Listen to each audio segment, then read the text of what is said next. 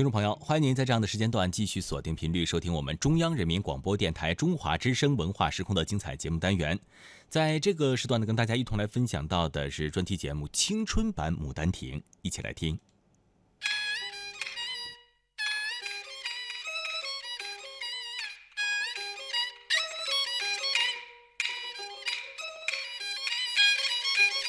戏园掌故，剧谈人物，感受传统艺术。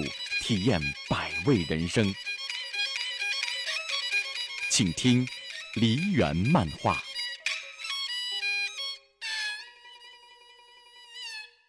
听众朋友您好，我是维扬。在今天的梨园漫画中，我们一起来倾听台湾著名作家白先勇讲述他的青春版的《牡丹亭》。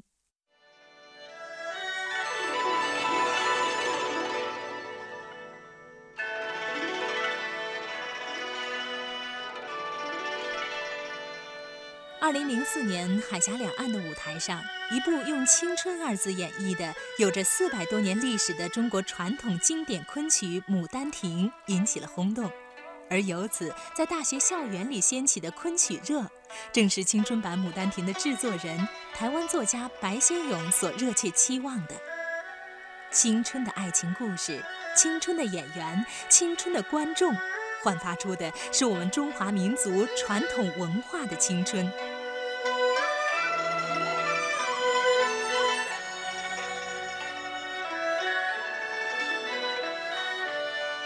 呃，在台湾演了两轮，空前轰动。那个票一个月前卖的精光，而且谢幕的时候，呃，十几分钟站起来，不得了的，简直是狂热。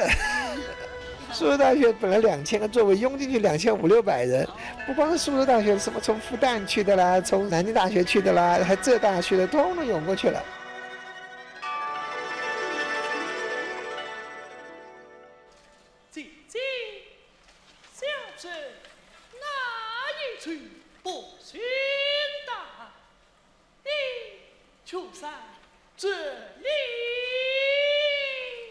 明代著名作家汤显祖的剧作《牡丹亭》，描写了杜丽娘与书生柳梦梅一梦生情，一往情深，上天入地，终于喜结连理的故事。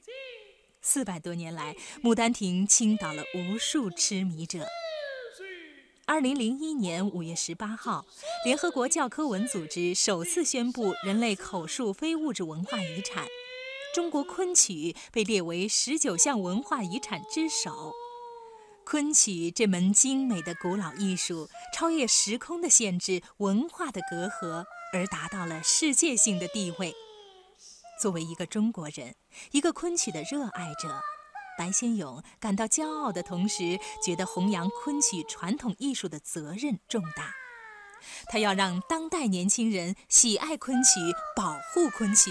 和他一样，成为昆曲的继承者和推广者。自从二零零一年，联合国教科文组织宣布昆曲被列为人类口述非物质文化遗产，那而且十九项里面昆曲列为第一项，我想人家说世界最。高的文化机构说是我们这个民族拥有过这么崇高地位的表演艺术，那中国人自己还不去保护，那我是我这有点责无旁贷的啊。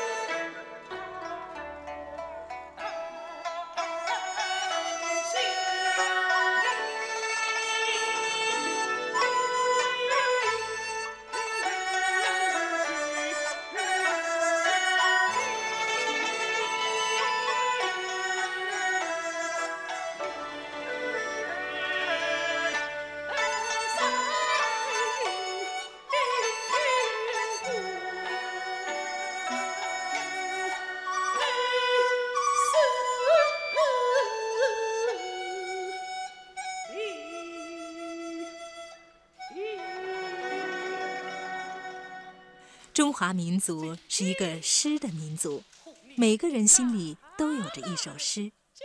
白先勇先生心里的诗就是《牡丹亭》。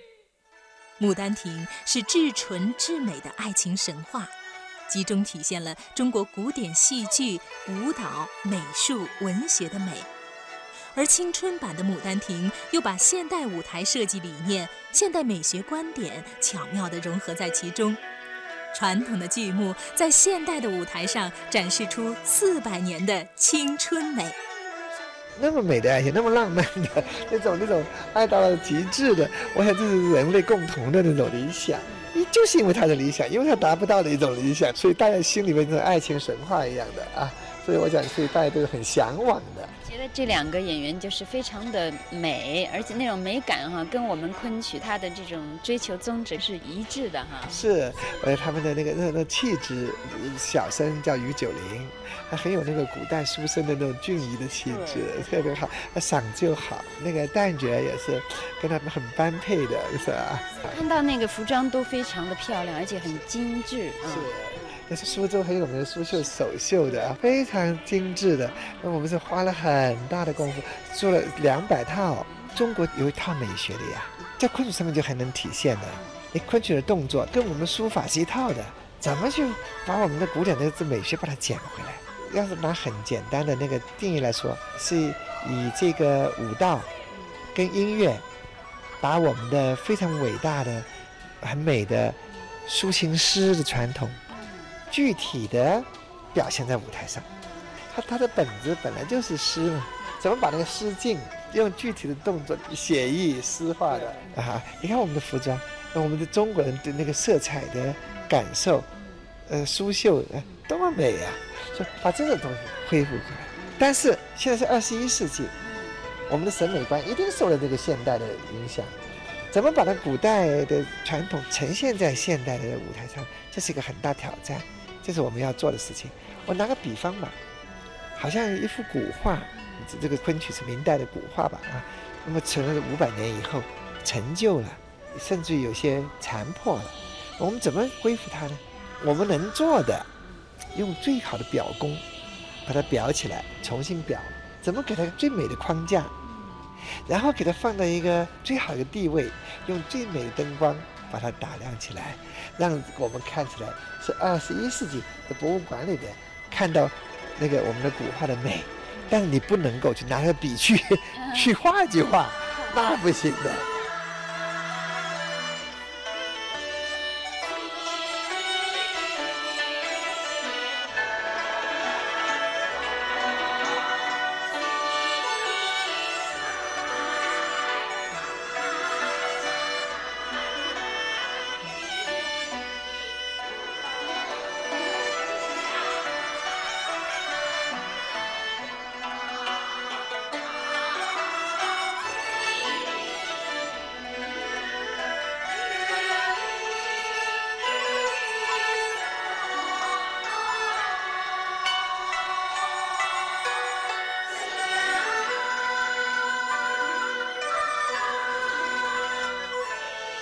儿时欣赏的一段婉丽妩媚的游园惊梦，深深地印在了他的灵魂深处。而几番创作制作的《牡丹亭》，从小说到舞台，白先勇先生延续着儿时的梦想，延续着昆曲四百年悠久历史的青春梦。战后在上海九岁的时候，跟着家人去看梅仙回到上海去，第一次公演了。他他本来唱京剧的嘛，偏偏他那是四天都唱昆曲，但是演得非常的轰动咯。后来我自己写了一篇小说，叫做《游园惊梦》嘛。后来我又把它改成舞台剧《游园惊梦》，在台湾演的，像什么卢燕啊、归亚蕾啊、刘德凯他们都参演出的啊。后来一九八八年在大陆也演，是上海清华、上海戏剧学院、上昆还有广州师话合起来这么演的，在广州首演。演完后到上海去演，在广州演的时候，他们就把于这份请去了，我也去看，于老婆就坐在我旁边。但是我在写这个剧本的时候，没想有一天我怎么会跟于这份坐在一起呢？当年看于正芬跟梅兰芳演的时候，有句台词我说像于正芬跟梅兰芳演的这样的好戏啊，一个人一生只看了一会儿罢了啊。上面在讲，下面语了，就坐到我旁边，哦，那简直人生如戏，我说。啊啊。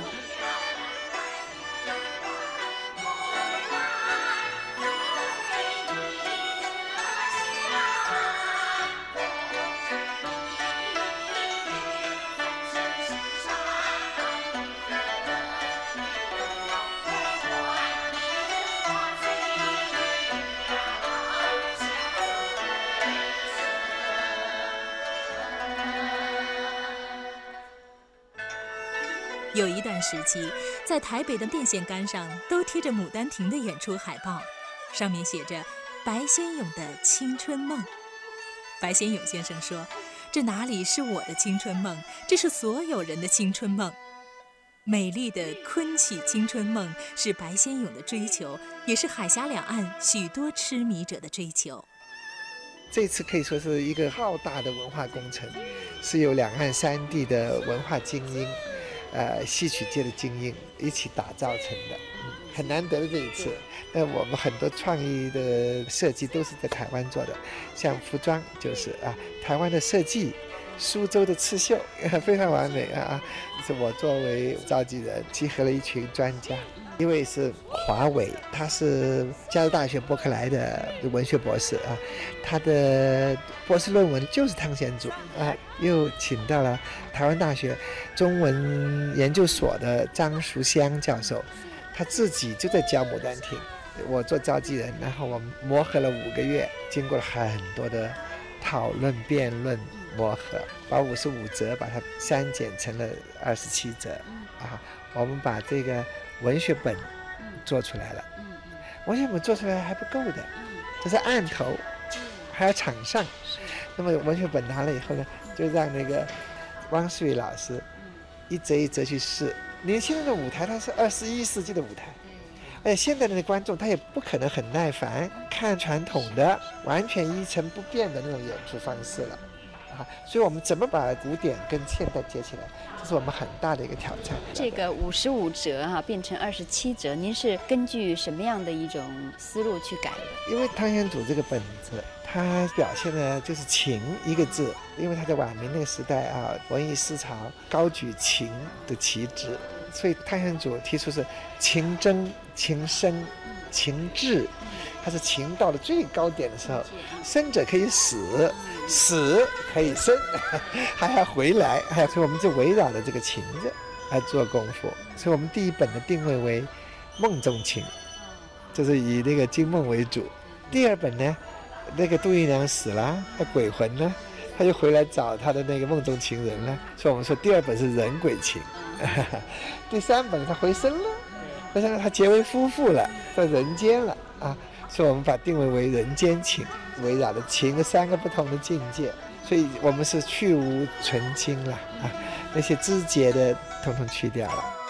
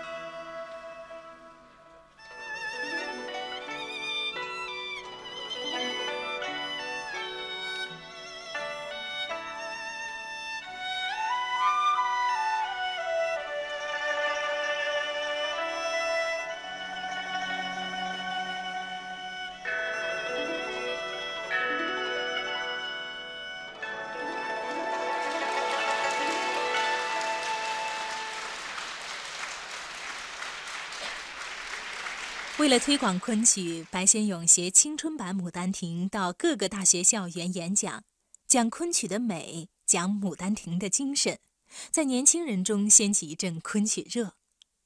昆曲的美在延伸，海峡两岸年轻人心里萌生出的是对昆曲的热情，对中华传统文化的骄傲。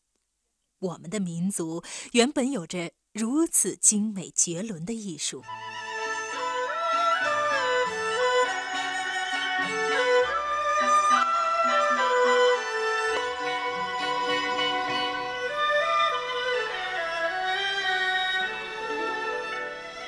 那我们知道这个昆剧，它毕竟是一个比较古老的戏种。那对于年轻人来说呢，可能就是说要接受它，挺不容易的哈。我想在这方面，您是不是花费了很多的心思，要让大家喜欢它，尤其是年轻人喜欢它？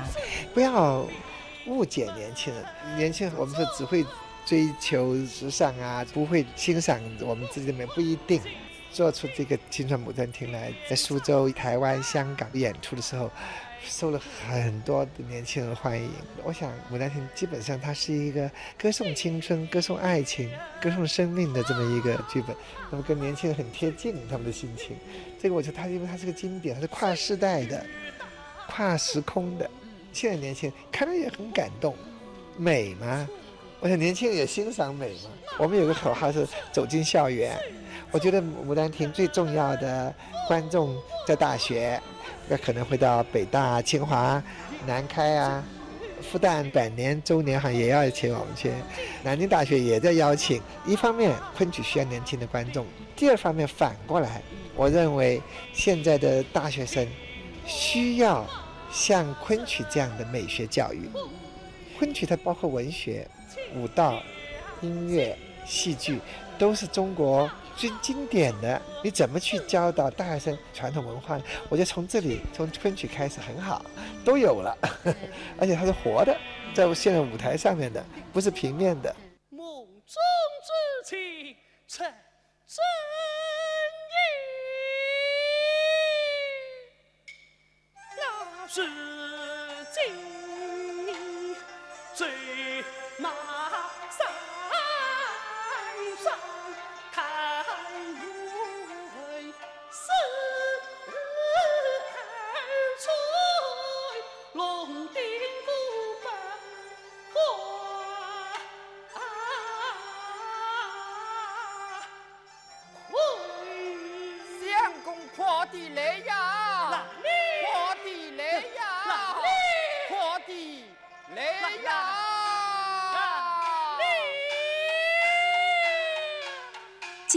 戏的排演，完成代代传承的重要工作，用一部有着四百多年历史的戏曲勾动年轻人内心的热情。青春版《牡丹亭》是白先勇青春梦想的实现，也成为当代年轻人心目中最美丽的符号。白先勇相信，他的青春梦后继有人，也相信我们中华民族的传统文化。将走向世界。自己爱好昆曲，被昆曲的美迷住了。我也希望我感受到，的告诉每个人听，你说昆曲有多美，说大声疾呼。昆曲，我说昆曲那么美的东西啊，不要让它消失掉，不要让它这样子衰微下去。那白老师，您那个就是在这个《牡丹亭》上投入了这么多的精力哈，对您来说应该是一件很高兴的事情。那与此同时，会不会也影响到您的这个创作？我希望有人接手啊！我回去写书去了，太多时间，太多心力，我我的累的不得了，大大小小事要管。我真的希望有人出来继续下去，把这个火苗起来，不要让它熄掉了。我觉得昆曲的那希望在年轻人。我们看到在在苏大浙大那种的空前的热烈，挺感人。你有没有想说把这个《牡丹亭》再带到国外去演出？有，我们希望到欧洲、日本、美国。既然联合国宣布这个是这么尊贵的一个文化遗产，是吧？啊，也就拿到外国去呀，拿到世界上去，让人家看看我们的遗产有多美。这个太要紧了，就是代表我们民族了。联合国是全世界最高的文化机构认定的文化遗产，拿出去嘛。展示一下。我觉得欧洲人、日本人、美国人都会喜欢。